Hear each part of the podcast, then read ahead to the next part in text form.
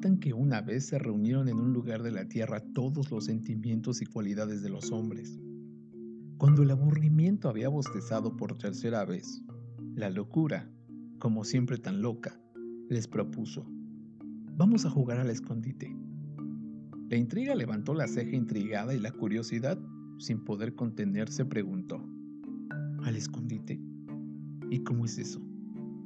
Es un juego, explicó la locura, en el que yo me tapo la cara y comienzo a contar desde uno hasta un millón mientras ustedes se esconden. Y cuando yo haya terminado de contar, el primero de ustedes que encuentre ocupará mi lugar para continuar el juego.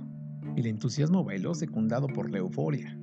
La alegría dio tantos saltos que terminó por convencer a la duda e incluso a la apatía a la que nunca le interesaba nada. Pero no todos quisieron participar. La verdad prefirió no esconderse. ¿Para qué? Si al final siempre la hallaban. La soberbia opinó que era un juego tonto. En el fondo lo que le molestaba era que la idea no se le hubiera ocurrido a ella. Y la cobardía prefirió no arriesgarse. Uno, dos, tres, comenzó a contar la locura. La primera en esconderse fue la pereza, que, como siempre, se dejó caer tras la primera piedra del camino. La envidia se escondió tras las sombras del triunfo, que con su propio esfuerzo había logrado subir a la copa del árbol más alto. La generosidad casi no alcanzaba a esconderse. Cada sitio que hallaba le parecía maravilloso para alguno de sus amigos. Un lago cristalino, ideal para la belleza. La endija de un árbol, perfecto para la timidez. El vuelo de una mariposa, lo mejor para la voluptuosidad. Una ráfaga de viento, magnífico para la libertad. Así terminó por ocultarse en un rayito de sol. El egoísmo, en cambio, encontró un sitio muy bueno desde el principio, ventilado, cómodo, pero solo para él. La mentira se escondió en el fondo de los océanos. Mentira. En realidad se escondió detrás del arco iris, y la pasión y el deseo en el centro de los volcanes. El olvido se me olvidó dónde se escondió, pero no es lo importante.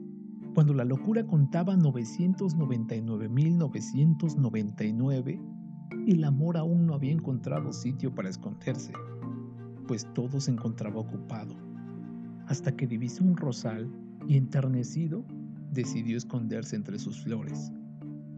Un millón, contó la locura y comenzó a buscar.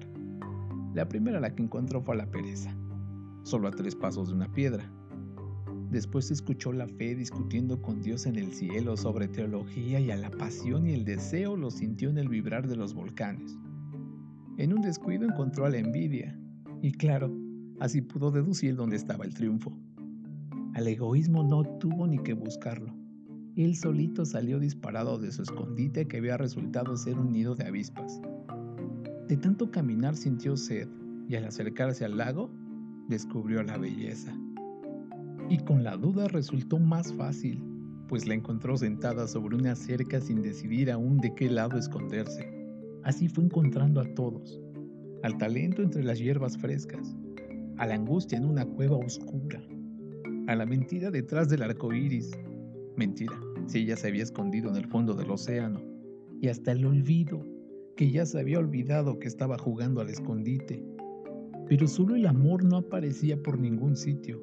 La locura buscó detrás de cada árbol bajo, cada arroyuelo del planeta, en la cima de las montañas y cuando estaba por darse por vencida, divisó un rosal y sus rosas, tomó una horquilla y comenzó a mover las ramas, cuando de pronto un doloroso grito se escuchó. Las espinas habían herido los ojos al amor. La locura no sabía qué hacer para disculparse. Lloró, rogó, pidió perdón, imploró y hasta prometió ser su lazarillo. Desde entonces, desde que por primera vez se jugó al escondite en la tierra, el amor es ciego y la locura siempre lo acompaña.